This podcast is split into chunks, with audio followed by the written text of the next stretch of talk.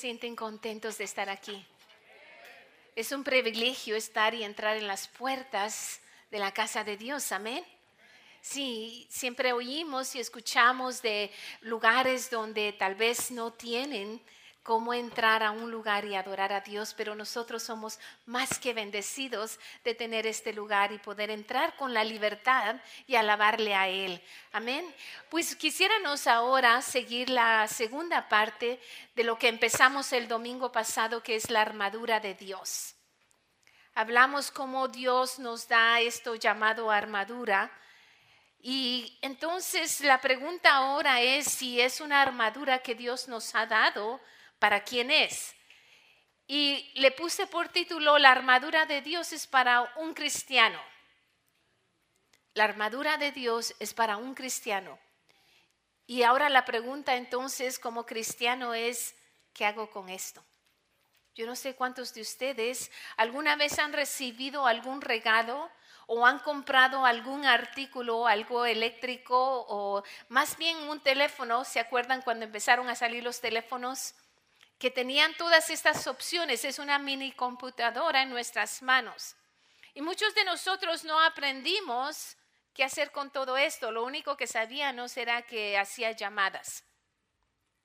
¿De acuerdo? Todos pensamos, bueno, ahora ya puedo llamar, ya no necesito un teléfono, estar en una casa, ya no necesito un 10 para pararme en una tienda y llamar, ahora tengo esto llamado teléfono donde puedo hacer una llamada.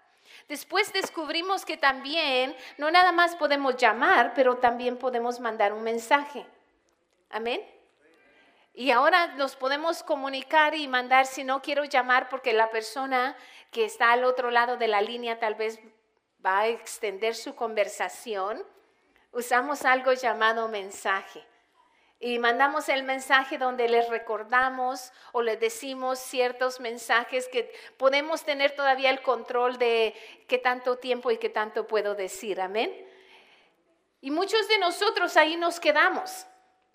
Descubrimos cómo llamar, descubrimos cómo mandar mensajes. Algunos todavía nada más sabemos que el teléfono es nada más para llamar y es para todo lo que lo usamos.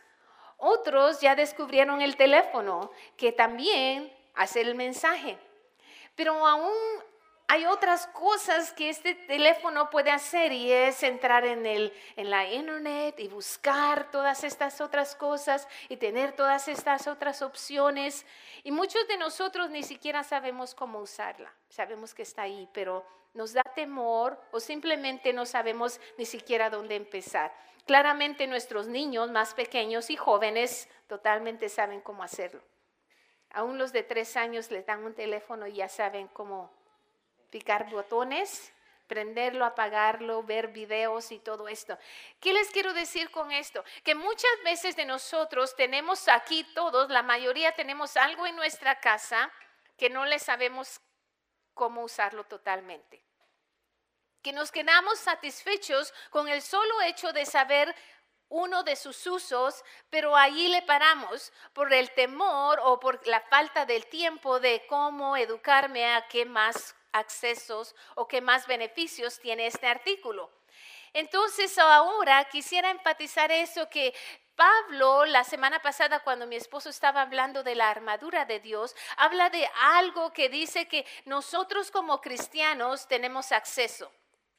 Todos aquí, todos los que somos hijos de Dios, tenemos esto llamado armadura de Dios. Pero muchos de nosotros no sabemos cómo se hace o cómo se usa o para qué es. Lo, me lo como, me lo pongo, lo tengo en el closet, lo pongo en mi puerta, lo pongo. ¿Qué hago con esto? Que se llama armadura de Dios. Entonces, eso es lo que vamos a hablar ahora. Eso es lo que vamos a aprender, qué es lo que Pablo estaba hablándole a los efesios cuando les dice, pónganse la armadura de Dios y anímense. Vamos entonces a entrar a la palabra en Efesios, voy a estar hablando de Efesios 6, nos vamos a enfatizar en los versículos 10 al 18, pero no lo vamos a leer todo a la vez, lo vamos a estar leyendo por versos, porque lo vamos a, como quien dice, a digerir en otra manera diferente. Si usted tiene referencia, usted puede más adelante regresar y ver qué dice, vamos a tomar verso por verso. Aquí lo primero que dice, está hablando el título, Y una de las cosas que tenemos que enfatizar es que el título nos dice mucho.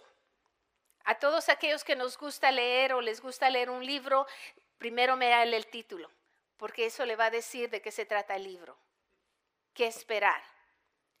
Aquí Pablo le llama la armadura de Dios. Ya le está diciendo, es una armadura, es algo que va a tener que usar. ¿Y quien lo usa? No los que no conocen a Dios.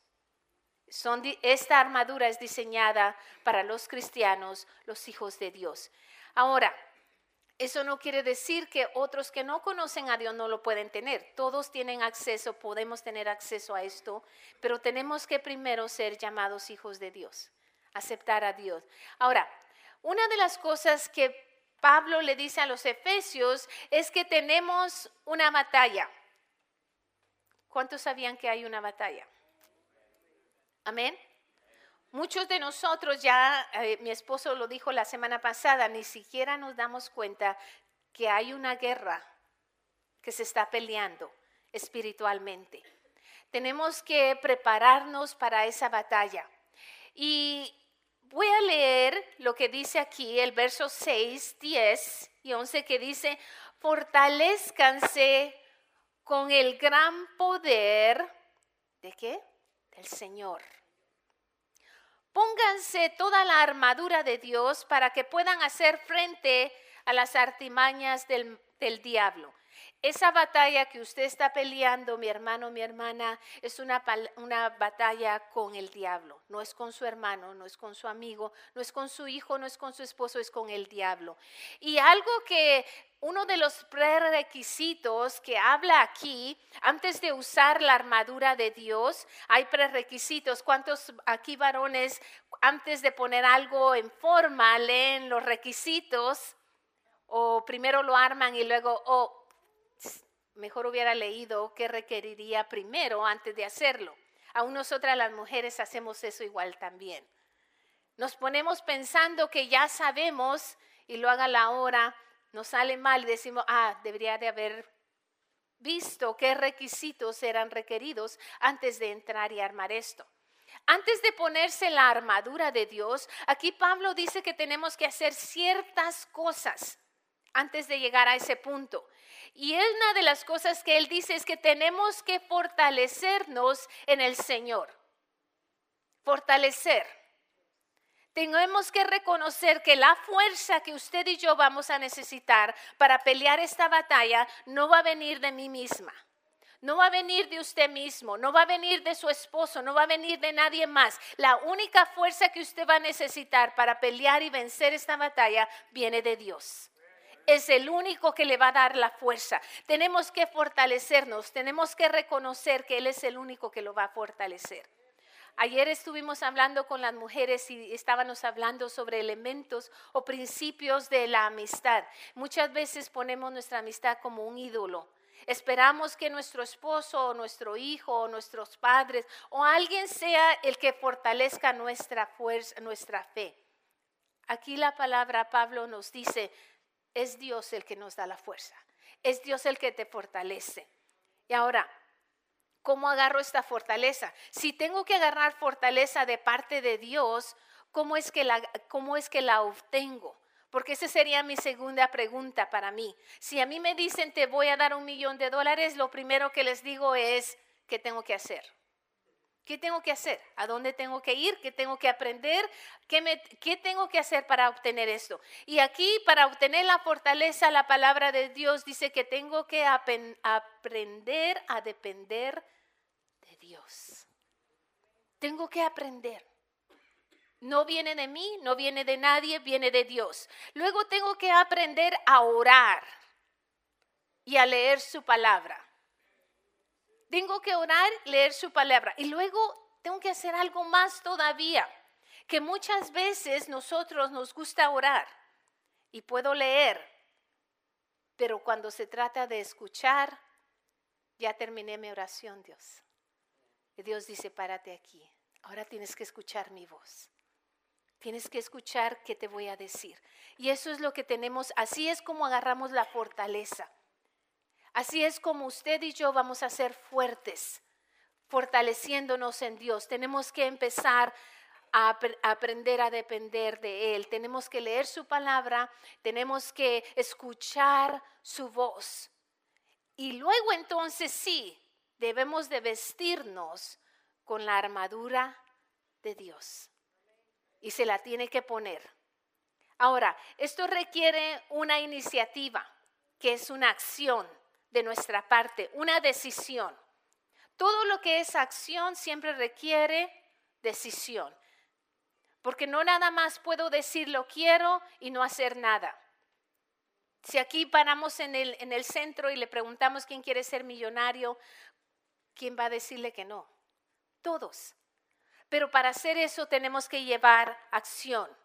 Ahora, si no me puedo enfrentar con mis propias fuerzas, tengo que entonces usar lo que Dios me da, que es su armadura. Tengo que usar las armas que Dios me ha dado. Y una de las cosas que también Dios nos ha dado es la humildad. Es la humildad. La confianza y el poder y la sabiduría que solamente viene de Dios. Muchas veces se nos olvida que tenemos que ser humildes. Que cuando ganamos una batalla no decimos, pues gracias a mi fuerza lo pude hacer, porque era fuerte, porque no, es gracias a la fuerza de Dios. Gracias a que Él estaba dentro de nosotros, gracias a que Él nos fortalecía, es que por eso podemos llegar a vencer la batalla. Entonces ahora, ya hablamos de que antes de ponerme esto tengo que esforzarme, recordarme que vengo, todo lo que necesito viene de parte de Dios. Porque realmente acá Pablo nos va a decir después ahora con Pedro, diciéndonos, en realidad están en una batalla. Y esta batalla, esta lucha es espiritual. Muchos de nosotros pensamos que es alguien más porque es más fácil como humanos si podemos ver quién es nuestro oponente. Si yo sé quién es mi enemigo, entonces yo sé a qué le estoy tirando, yo sé cómo ganarle. Pero esta batalla no es alguien o algo que podemos ver. La palabra de Dios nos habla en primera de Pedro 5, 8 al 9 y dice así, practiquen el dominio propio y manténganse alerta. Su enemigo el diablo ronda como león rugiente buscando a quien devorar.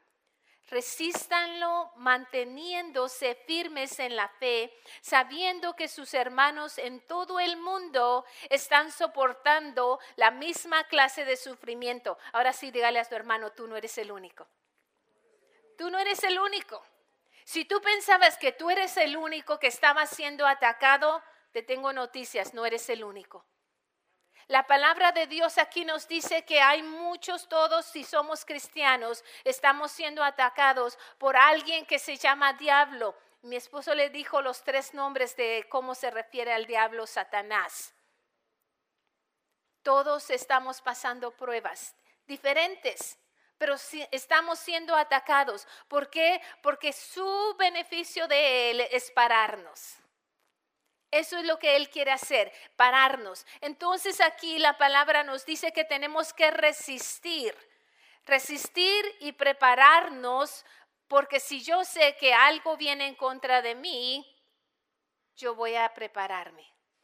Si yo sé, si un, ladrón me dice, y es, no es tan inteligente, pero me dice, voy a llegar a tu casa a robar, el día viernes a las 7 de la noche, ¿qué creen que voy a estar haciendo el viernes a las 7 de la noche?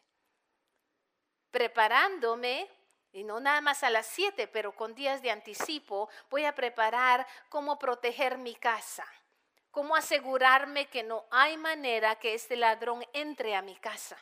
Eso es lo que nosotros tenemos que entender, que Dios ya nos está diciendo, tú tienes un enemigo y se llama el diablo, y te tienes que preparar de anticipo, de antemano. No esperes a que llegue el ataque para prepararte, prepárate con tiempo. Tenemos que entonces ponerla, todo esto que vamos a aprender en uso. Espero que cuando oigamos lo que Dios, las armas que Dios nos ha dado, ustedes puedan decir, ok, ahora sí ya sé, tengo una guerra, Mi guerra no es con algo que yo miro, es con algo que está en el, en el en el aire y no es algo pequeño, es algo grande, pero una de las cosas sí llévese con la seguridad. Dice que Él es, ahora quiero que tengan en mente este, dice que Él ruge como león rugiente. Y hay una palabra clave aquí que tenemos que entender, como león rugiente. ¿Dijo que era un león? No. Está diciendo que es un león rugiente, sino ruge y actúa como un león. ¿Qué quiere decir cuando usted se siente en ataque, usted siente que esta fuerza es más grande que usted mismo, que la fe que Dios le ha dado. Pero tiene que recordar esta palabra, es solamente como un león no es un león. Y eso va a ser toda la diferencia. Eso es lo que va a cambiar la batalla. Eso es lo que va a cambiar en que yo venza o en que me quede donde estoy. Porque muchos de nosotros perdemos la batalla porque inmediatamente decimos, es que ya me vencí. Esto es demasiado, ya no aguanto, aquí me quedo. Le estamos dando el poder de ser un león, pero la palabra claramente me dice que es como uno, no es uno. Es como uno. Se mira y, y suena como uno, pero no lo es. Entonces sí, una de las cosas que ahora sí vamos a entrar es que quiero decirles que debemos de tener en cuenta que es una armadura. No es muchas armaduras, no es muchas armaduras que Dios nos da, es una armadura. Cuando Pablo le dice a los efesios, pónganse la armadura de Dios, está hablando de una. Aquí todos los que van al ejército o son del Army o son del Navy, no pueden, que yo mire, no pueden usar dos, dos uniformes a la misma vez. Se llevan uno. Usted es un cristiano, póngase la armadura de Dios porque hay solamente una. Ahora, esa armadura tiene muchas partes. Tiene muchas partes que van junto con ella. Y eso es lo que vamos a aprender ahora. Allí es donde vamos a ver para qué sirve cada parte. Y vamos a empezar con la primera, que es el cinturón de la verdad. La palabra de Dios nos enseña en Efesios 6:14 y dice así, y nada más voy a parar en la primera parte, donde dice, manténganse firmes, ceñidos con el cinturón de la verdad. Es lo que la palabra dice. El cinturón que llevaban los soldados es algo ancho. Era algo ancho que servía para mantener la túnica de su interior en su lugar. En vez, perdón, que protegía y daba soporte al cuerpo. De eso se trataba el cinturón. Iba a mantener esas piezas en su lugar iba a hacer que no se movieran. Porque tienen que recordar que en ese tiempo habían las túnicas y si las túnicas eran algo así, eran largos. Gracias. Entonces eso, si yo corro, si yo estoy en batalla, ¿qué va a pasar si no tengo nada que me lo ponga en su lugar? Voy a caer, voy a tropezar. De esa misma manera, el cristiano tiene que entender que la verdad es Jesucristo. La verdad es Jesucristo. Tenemos que vivir una vida íntegra que honre la posición en la cual Dios nos ha puesto, la cual Jesucristo nos va a poner.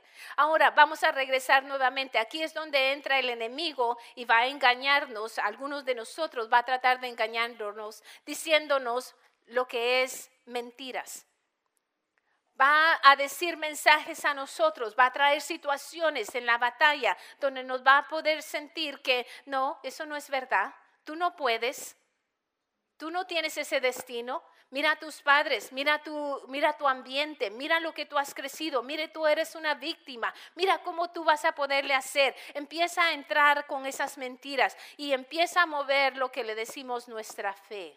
Y de repente nos encontramos pensando, Tal vez no puedo. Tal vez no tengo la fuerza. Tal vez aquí se acaba todo. Tal vez no tengo esa fortaleza que dice aquí. Pero tenemos que recordarnos que Dios nos salvó con un propósito. Usted y yo hemos llegado a sus pies con un propósito. Usted está marcado con un plan.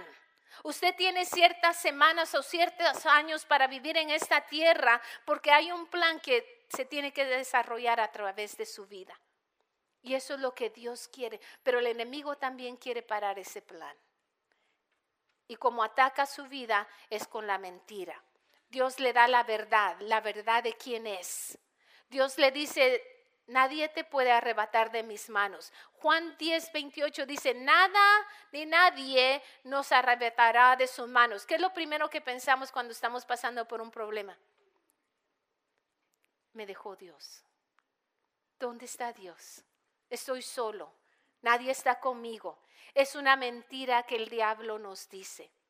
Dios todavía está allí. Dios todavía no se ha alejado de usted. Dios todavía le ha dado la fortaleza. Usted no está solo. La palabra de Dios le dice que nadie lo puede arrebatar de sus manos. Si usted y yo estamos en las manos de Dios, nada ni nadie lo va a arrebatar de sus manos. Créalo. Ahora, este cinturón es lo que tenemos que poner alrededor de nosotros. Tenemos que ponerlo alrededor de nuestro corazón, que es por medio de su palabra, declarando esas palabras sobre nosotros, cultivando esa amistad entre Dios y yo, porque se nos va a olvidar a veces esa verdad que Dios está con nosotros. Muchos de nosotros cuando pasamos por problemas, lo primero que decimos, pues esto es lo que Dios quiere para mí, esto es lo que Dios lo permitió, y si es verdad. Dios dio permiso que esas situaciones llegaran a su vida, pero Dios no ha dado permiso para que usted fuera arrebatado de sus manos. Créalo. Ese es lo que el, el, cinturón de la verdad es. Empiece a llenar su mente, su corazón de la verdad. ¿Y qué es la verdad? Nada ni nadie me puede arrebatar de las manos de Dios.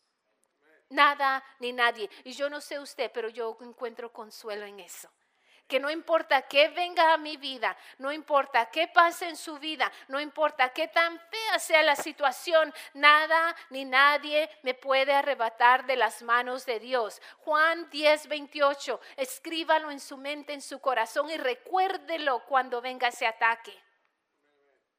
Otra de las cosas que Dios, que es parte de la armadura de Dios, es la coraza de justicia. Dice en Efesios 6:14, protegidos por la coraza de justicia. Protegidos por la coraza de justicia. La coraza era iba enganchada en el cinturón y protegía órganos vitales. ¿Qué son los órganos vitales? El estómago, el, el corazón, todos esos órganos que si son dañados inmediatamente, usted pierde la vida. La coraza de justicia no la tenemos que vestir, poner todo el tiempo. Es la justicia de Dios. Tenemos que vernos quiénes somos a través de Jesucristo. ¿Quién soy yo? ¿Qué soy yo? Y ahí va otra. Me tengo que recordar, según Romanos 5, 1 al 3, que me dice, soy justificado en la fe por medio de El enemigo quiere que piense, ya te alejaste de Dios, ya Dios te dejó. Su palabra dice no. Nada te puede arrebatar de sus manos. Luego viene y te dice, no tienes valor, ya hiciste mal. ¿Cómo Dios te va a aceptar de esta manera? Su palabra nos enseña, sí, me equivoqué, pero soy justificado por Cristo. Soy perdonado por Cristo. La batalla viene y va a venir. La tentación va a venir. La manera como alejarme de Dios va a venir. Pero esa coraza de justicia tiene que estar protegiendo mis órganos. En este caso es mi corazón, mi mente, porque ahí es donde el enemigo va a atacarme. Hacerme pensar que ya no puedo que no tengo valor, pero Dios dice que sí tengo valor. ¿Por qué? Porque tengo esa coraza de justicia. Todo lo puedo a través de Él. Recuerde su identidad en Cristo. Recuerde quién es usted. Recuerde que ha sido justificado no por lo que usted hizo o por lo que yo dije o hice, sino por Jesucristo.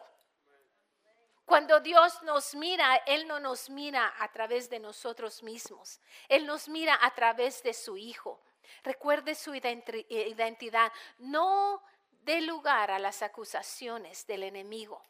No crea la voz que el enemigo viene a susurrarle. No pueda, no, no se dé por vencido. No diga esta tentación, esta cosa, esta batalla, yo no la puedo. Es lo primero que nos hace pensar.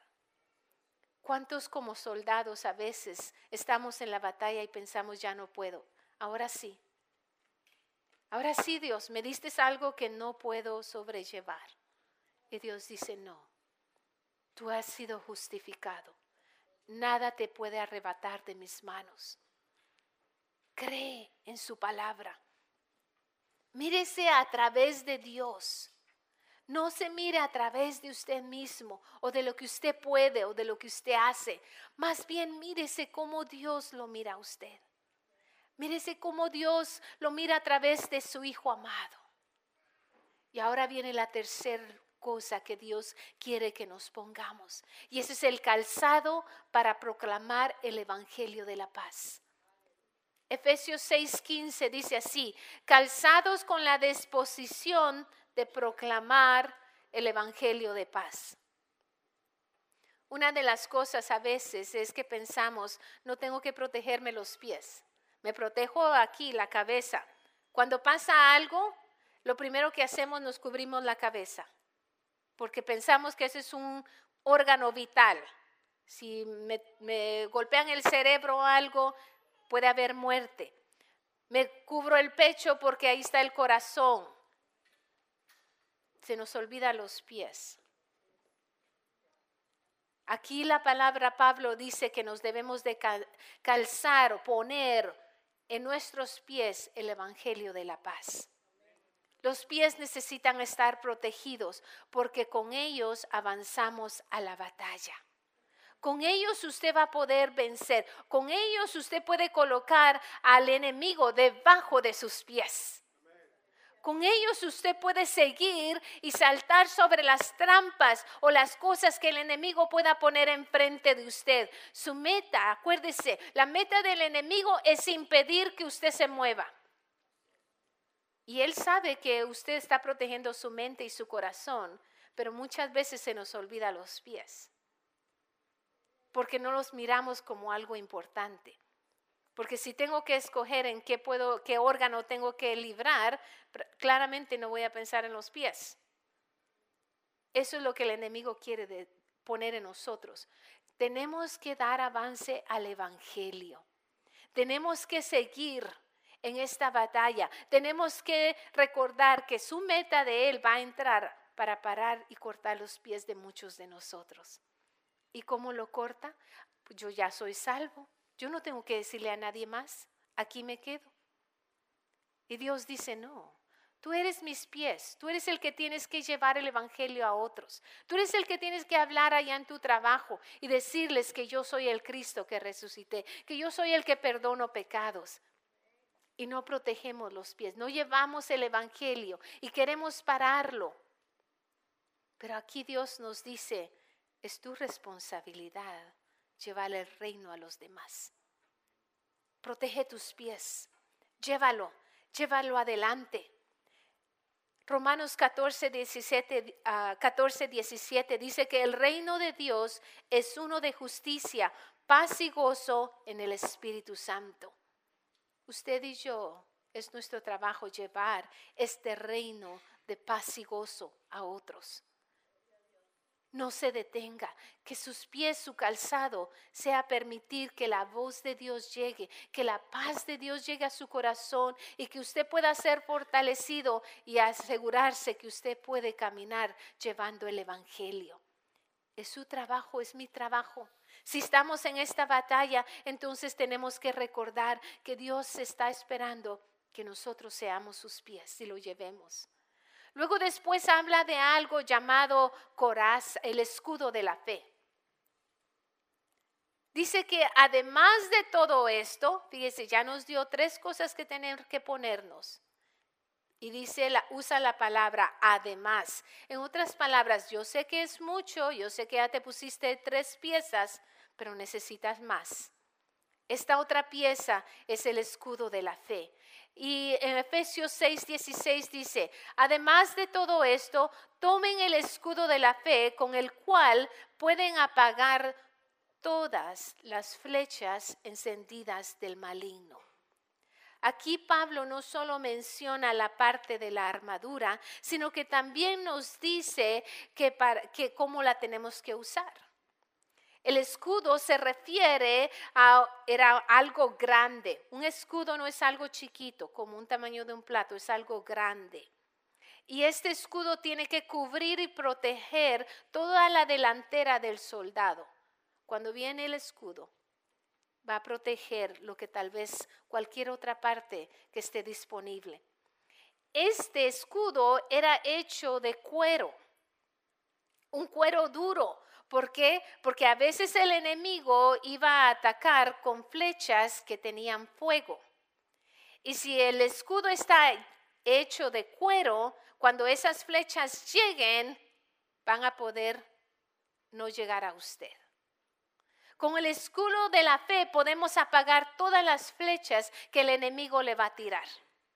Usted tiene ese escudo, usted tiene la habilidad de apagar esas flechas, de defenderse contra esas flechas. ¿Por qué? Porque el enemigo le va a atacar con flechas. Y van a venir una de las cosas aquí, él le puede tirar de cualquier lugar. Muchos pensamos, oh, nada más me puede tirar en la iglesia o por mis hijos o por esto. A veces vienen en maneras ni que usted se imaginaba. Y cuando menos se imagina.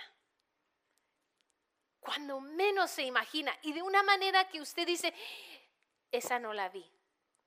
Pero si usted tiene el escudo de la fe, usted puede saber que aunque vengan esos dardos encendidos, Dios ya le dio la victoria. Dios ya le dio la manera cómo parar esas flechas ardientes en contra de usted. ¿Por qué? Porque Él ya le dio la victoria. Esa es una arma que Dios nos ha dado para contra el diablo y que muchas veces no la usamos. Que nos inmediatamente nos entra el temor cuando viene la batalla. Y lo primero que hacemos es, ¿y ahora qué voy a hacer? Y tenemos ese escudo allí. Y de lugar de ponerlo inmediatamente en cubrirnos y decir, yo sé que esa es una flecha para derrotarme. Y en el nombre de Jesús soy más que victorioso. Y en el nombre de Jesús nada me puede arrebatar de sus manos. Y todo lo puedo en Cristo que me fortalece. Y soy más que vencedor. Inmediatamente la tiramos abajo porque sentimos que nos estamos ahogando. Sentimos que la presión de la batalla es más fuerte, pero usted haga fuerza, recoja ese escudo y esa flecha que viene contra usted, diga en el nombre de Jesús, tú no puedes. Tú no puedes. Yo le digo algo aquí de corazón. La semana, hace una semana, yo pensé que ya lo tenía todo. Yo pensé, ya estoy en victoria. Y viene una flecha y de repente yo estoy pensando lo que usted y muchos de nosotros pensamos y ahora cómo le voy a hacer. Y de aquí qué, ¿y dónde estás Dios? ¿Dónde estás? Pero es ahí donde Dios dice, ¿dónde está tu escudo? No estás sola. El poder de Dios está contigo. Yo te he fortalecido. Levántate, pelea, porque la victoria es tuya. ¿Por qué estás allí? A veces Dios tiene que hablarnos de esa manera y recordarnos que hay una quinta cosa que nos ha dado y ese es el casco de la salvación. Dios no nos ha salvado nada más para tenernos en un asiento. Dios nos ha salvado con un propósito para protegernos, para llenar nuestra mente de su salvación, que somos su justicia, que nosotros hemos sido comprados con un precio y no es un precio cualquiera se nos olvida que somos un linaje escogido. Primera de Pedro nos dice, usted es un linaje escogido, un real sacerdocio, una nación santa, pueblo que pertenece a Dios. No es cualquiera, no soy cualquiera. Dios me dice que soy luz en las tinieblas, que soy más que vencedor. Y luego viene y me dice Dios, ok, acá hay una más. Tienes la espada. Aquí, el último dice, y la espada del Espíritu que es la palabra de Dios. Y esta es la única arma que puede para defensa y para ataque. Usted tiene la espada de Dios. Dios nos ha dado su palabra. Cuando usted se sienta que ya no puede, empiece a atacar con la palabra de Dios. Empiece a memorizarla. Empiece a recordarse a sí mismo. Yo soy un lunar, un linaje escogido. Yo soy luz en las tinieblas. Nada ni nadie me puede apartar de Dios. Póngase de pie en esta mañana. Su palabra ha sido dicha. Yo no sé qué parte de usted, qué parte de la armadura usted ha pensado, oh, esto ya lo sé. Yo sé que soy un hijo de Dios. Ahí Dios no me, ahí el enemigo no me ataca. Yo no necesito esta cobertura. Oh, no necesito protegerme mis pies. Su palabra nos enseña que me tengo que poner todo, todo. ¿Por qué? Porque el enemigo que viene contra usted y contra mí viene con dardos encendidos. Y si hay alguna parte que usted no está usando o hay algo que usted piensa, yo puedo, ¿qué nos dijo al principio Pablo cuando dijo, fortalecidos en él? Señor. No dijo fortalecidos en lo que tú puedes. Fortalecidos en que tú fuiste a la escuela, tú tienes conocimiento, tú sabes cómo trabaja todo. Tú has estado en el Evangelio años y años, tú sabes. Dice, fortalecidos en el Señor. Dependiendo que yo necesito a Dios todos los días situación. Cuando todo va bien, cuando no todo va bien. Cuando hay batalla o cuando no hay batalla. Esta armadura tiene que estar todos los días. Me la tengo que poner todos los días porque nunca sé cuándo ni cómo vienen esos dardos encendidos. Nadie sabe pero tenemos que estar preparados. Acuérdese, usted ya tiene la de ganar, porque Dios ya le dijo, tienes un enemigo y estás en una batalla, pero aquí está tu armadura, úsala, úsala. Y yo no sé en dónde está usted. Yo no sé si hay alguna batalla que usted está ahorita pasando, alguna situación que usted dice, siento que ya no puedo. Siento que ya me estoy dando por vencida. Mis pies están agotados. Ya quiero doblar rodilla, ya quiero tirar la toalla, ya quiero dejarme y ya ni modo, así que se quede ya. Yo la animo, yo lo animo a que diga, Señor, tú dices que yo soy un linaje escogido, tú dices que yo soy luz en las tinieblas, tu palabra me dice que todo lo puedo en ti que me fortaleces. Yo le invito en este momento a que usted cierre sus ojos. Y ahí donde usted está, usted dígale, Señor, levanta mis manos, porque tal vez me estoy dando por vencido. Tal vez es más fácil decir ya, ni modo, así que se quede.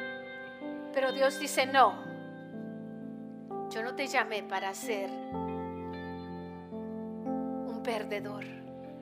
Yo te he llamado para vencer. Yo te he dado lo que necesitas para vencer. Y en este día tú vences, tú vences, tú vences, tú vences, tú puedes, tú puedes. Levántate, levántate, cobra ánimo. Él es solamente como un león, no es un león. Solo ruge porque está haciendo ruido, pero no te puede destruir. No te puede destruir porque estás en mis manos. Señor, en esta hora te damos gracias. Te damos gracias, Señor, porque tú dices que tú estás con nosotros, Señor. Que no hay nada que nos separe de tu amor. No hay alto, no hay bajo, no hay verdad, no hay pasado, no hay futuro. No hay nada que nos pueda separar de tu amor. En esta hora, Señor, gracias te damos, porque somos más y más que vencedores porque nadie nos puede apartar de tu amor, Señor, en esta hora. Que podamos agarrar fortaleza en tu palabra, que podamos salir de aquí sabiendo, Señor, con seguridad que tú nos has dado ya la victoria. Que ya no tengo que estar sintiéndome mal, que ya no tengo que tener, Señor, como que ya estoy vencida, sino tengo que empezar a actuar como un campeón. Empezar a declarar que tú ya me has dado la victoria. Señor, abre mis ojos, abre mis oídos, abre, Señor, lo que necesito para escuchar y para actuar como alguien que ya ganó la victoria, como alguien que ya ganó la batalla. Gracias te doy, Señor, por tu pueblo. Gracias por tu pueblo. Fortalece las manos caídas Fortalece a aquellos que se sienten agotados, que sienten que ya les ha venido por todos lados y que ya ni hay una salida. En este día agarra fuerza porque sí hay salida. Tú eres un hijo de Dios, linaje escogido y nadie ni nada te puede arrebatar de sus manos. Gracias te damos, Señor. Gracias te damos, Señor.